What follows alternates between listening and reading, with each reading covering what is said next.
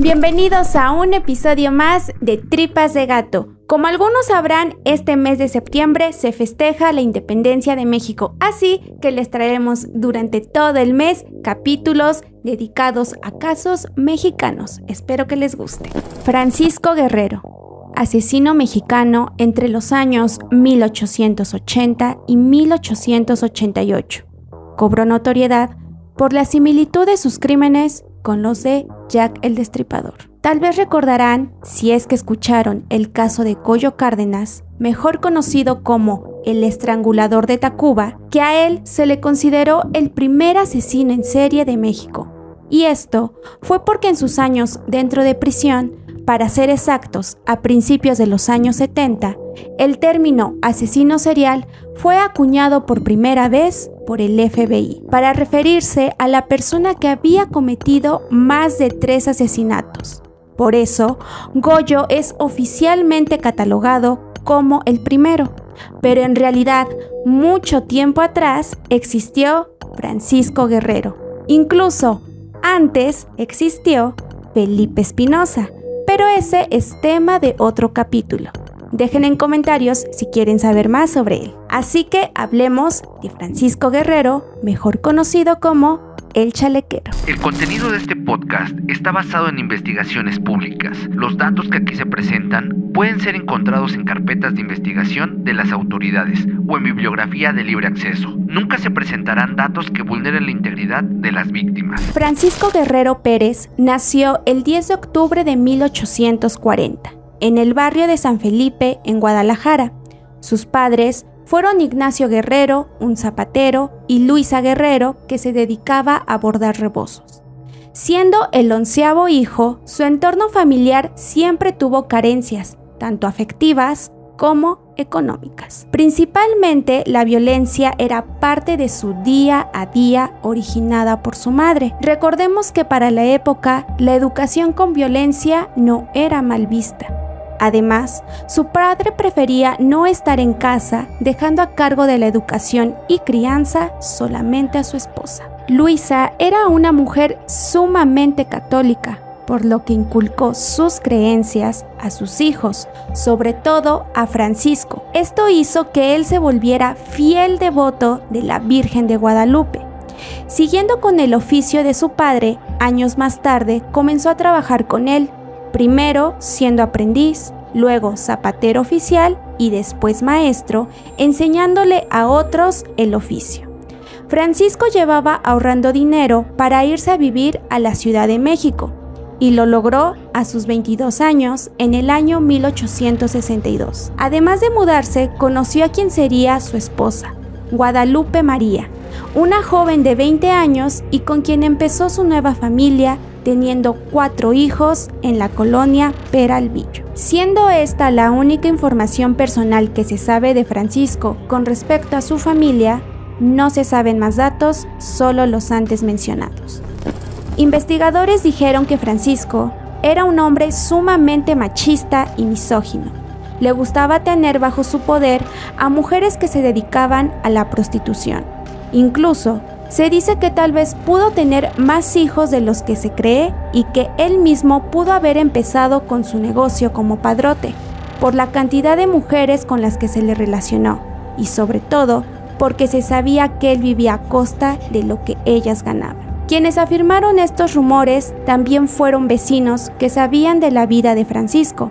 Lo describían como un hombre raquítico, de piel morena y con una mirada intimidante y fuerte. Esto les generaba miedo y preferían no entablar conversación con él o decir algo de cómo trataba a las mujeres con las que se le veía. Su peculiar forma de vestir fue lo que le trajo el mote de el chalequero, aunque algunos lo llamaban Antonio el chalequero. Su aspecto era de un hombre bien vestido para la época, lo que algunas mujeres llegaron a considerar guapo, elegante y muy cuidadoso con su aspecto físico. Vestía pantalones entallados, fajillas de colores vibrantes y chalecos de charro, siendo esta última prenda la más distintiva de su aspecto. Por otro lado, hay quienes dicen que el apodo era por la frase a puro chaleco, que hace referencia a poder tener a la mujer que se quiera como pareja sexual sobre todo si ésta se niega. Hasta este punto queda más que claro que Francisco solo veía a las mujeres como objetos sexuales, que solo servían para cumplir sus deseos y los de cualquier hombre. Siempre dejaba ver el odio que sentía por ellas. Además, sus actitudes de superioridad eran notorias. Por el simple hecho de ser hombre, sentía que merecía y tenía más poder sobre una mujer.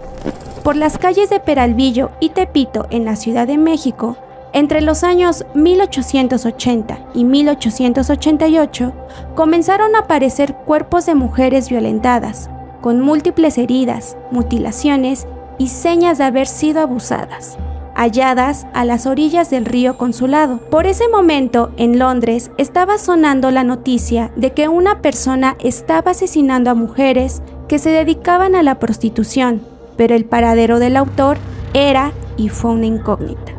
Así es, Jack el Destripador. Esto hizo que en México surgiera el pánico de que el asesino estaba en este lugar, pues a la mayoría de mujeres a quienes se les quitó la vida eran sexoservidoras. Solo que en este caso había una pista de quién pudiera ser el responsable, debido a que éste no se preocupaba por ocultar indicios o ser descubierto. El total de mujeres encontradas fue de 18 Todas presentaban mismas características de lesiones y haber sido abusadas, todas localizadas en el mismo sitio. Las víctimas fueron difíciles de identificar. Para la época, tener este trabajo, además de ser mal visto, era ser excluida de la familia a la que pertenecías.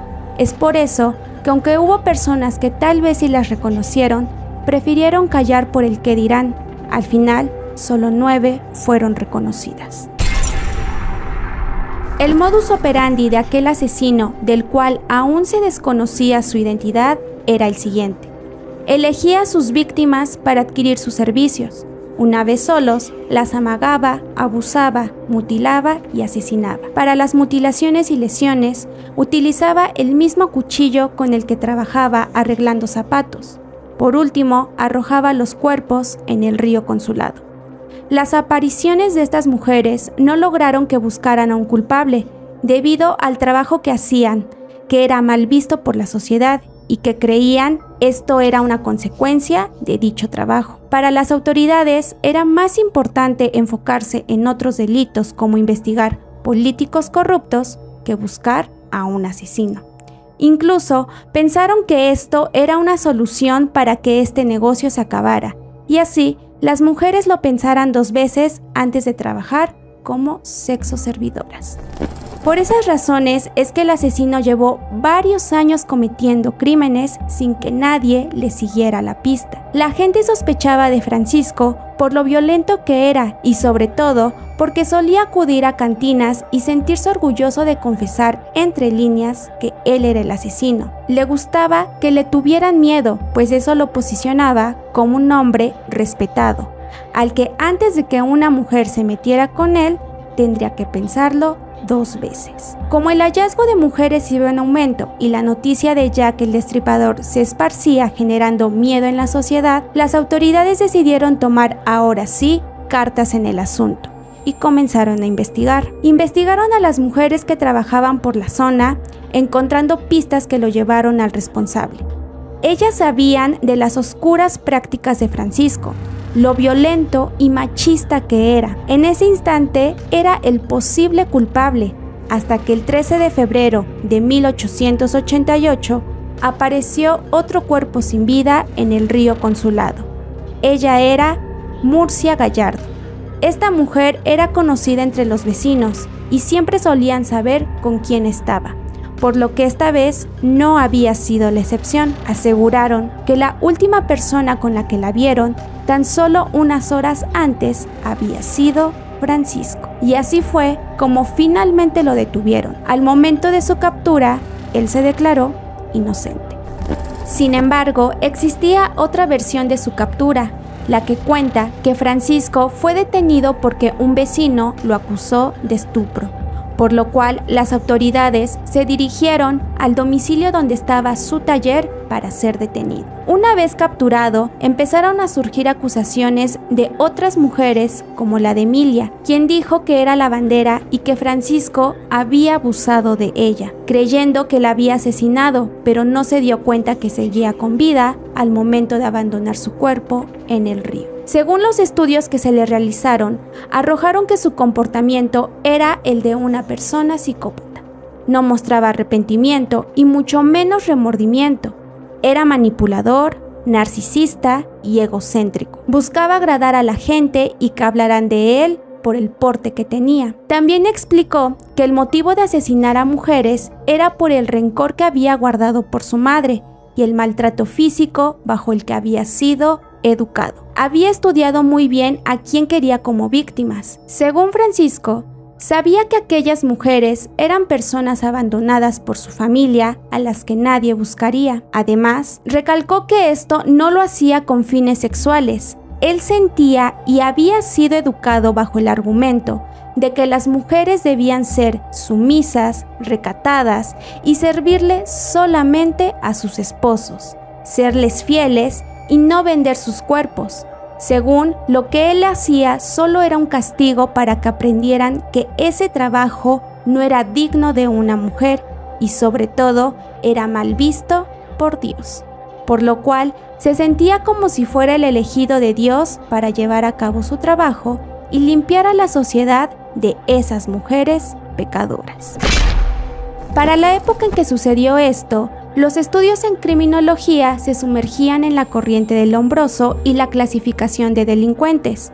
Esto permitió que el perfil de Francisco fuera catalogado como un delincuente nato, es decir, el criminal que nació siéndolo por razones hereditarias. La perfilación que se le hizo menciona que sus asesinatos eran cometidos por ser un degenerado inmoral violento, al venir de una familia violenta destinado a replicar las mismas conductas porque ya era algo que venía en su sangre. Además, su actuar era motivado por el rencor y odio que sentía hacia el género femenino. Aprovechaba para abusar a pesar de que no era su objetivo. En ese momento manejar estas tipologías solo segregaba a la sociedad, catalogando quién sí y quién no debía ser considerado criminal, aunque jamás hubieran violado la ley.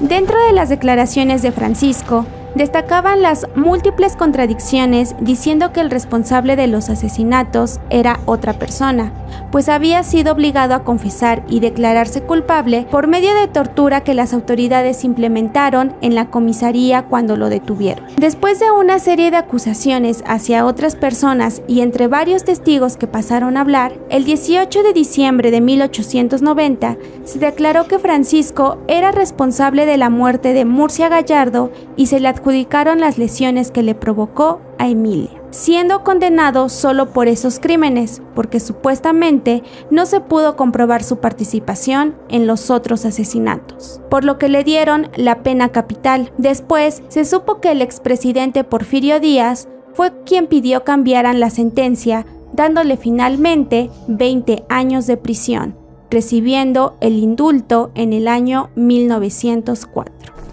Pasaron algunos años hasta que el 31 de mayo de 1908 apareció sin vida en el río Consulado otra mujer que tenía 80 años. Como mencionamos en un principio, el término asesino serial aún no estaba vigente, así que quien relacionó ese asesinato con los anteriores que habían pasado fue un reportero que había seguido el caso. Así que con esa información fue detenido el 13 de junio de 1908 Francisco para ser interrogado al respecto. Con lo que no contaba él es que habían testigos que lo habían visto asesinar a dicha mujer. Con muchas pruebas en su contra, fue detenido y puesto en prisión nuevamente, pero ahora en Lecumberri, sin posibilidad de salir en libertad. Durante ese tiempo, algunos presos describieron a Francisco como una persona callada que siempre buscaba cuidar su aspecto físico y según corre el rumor que había hecho la petición al director del penal para que su familia le mandara ropa adecuada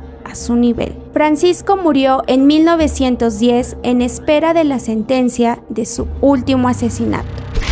Las causas oficiales nunca se supieron. Hay quienes apuntan que fue por enfermedad, pero otros dicen que simplemente apareció sin vida. Francisco fue considerado un asesino desorganizado, que no le importaba dejar pistas en sus crímenes. La crianza fue un factor clave importante que influyó en sus acciones de adulto.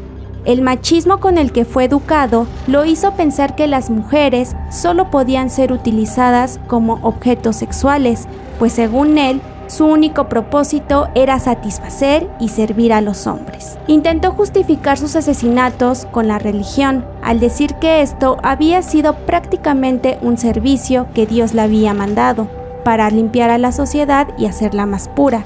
Lamentablemente, para el momento en que todo esto pasó, hubo gente que creyó y hasta estuvo a favor de estos asesinatos, pues la prostitución era vista como algo malo, por lo que la gente, aunque no lo dijera, estaba a gusto. Además, las autoridades aprovecharon de esto, ya saben, un problema menos que atacar.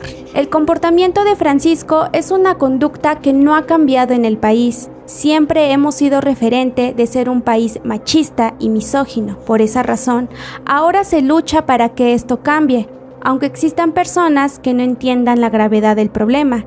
Y no lo digo yo, lo dicen las cifras. Este fue el caso de Francisco Guerrero, mejor conocido como el chalequero. Y bien, ¿qué les pareció el episodio? Espero que les haya gustado. Si no sabían del caso, espero que les haya llamado la atención. Y si es que sí, lo pueden dejar en comentarios para saber quiénes ya lo conocían. Ya saben, este es el mes patrio. Espero la pasen bien. No sabemos qué festejen, pero ustedes pásenla bien. Gracias a todos los que se han unido a la familia de Tripas de Gato. Ahorita nos ayudarían bastante si nos empiezan a compartir con más personas porque han habido algunos problemas en Facebook, en YouTube. Entonces queremos tener alcance y esto se va a lograr con el apoyo de ustedes. De todos modos, muchísimas gracias a todos los que se han estado sumando en YouTube, en Spotify, en Facebook y hasta en Instagram, porque estamos subiendo. Muchas, muchas gracias. A todos los que nos han mandado su apoyo en estrellitas también, muchas gracias y todas nuestras redes aparecerán en el link de la descripción. Sin más que decir, yo soy Beth y recuerden que lo esencial es invisible a los ojos. Tripas de Gato es una producción de dientes de machete. Los podcasts son chidos, pero rifan más aquí.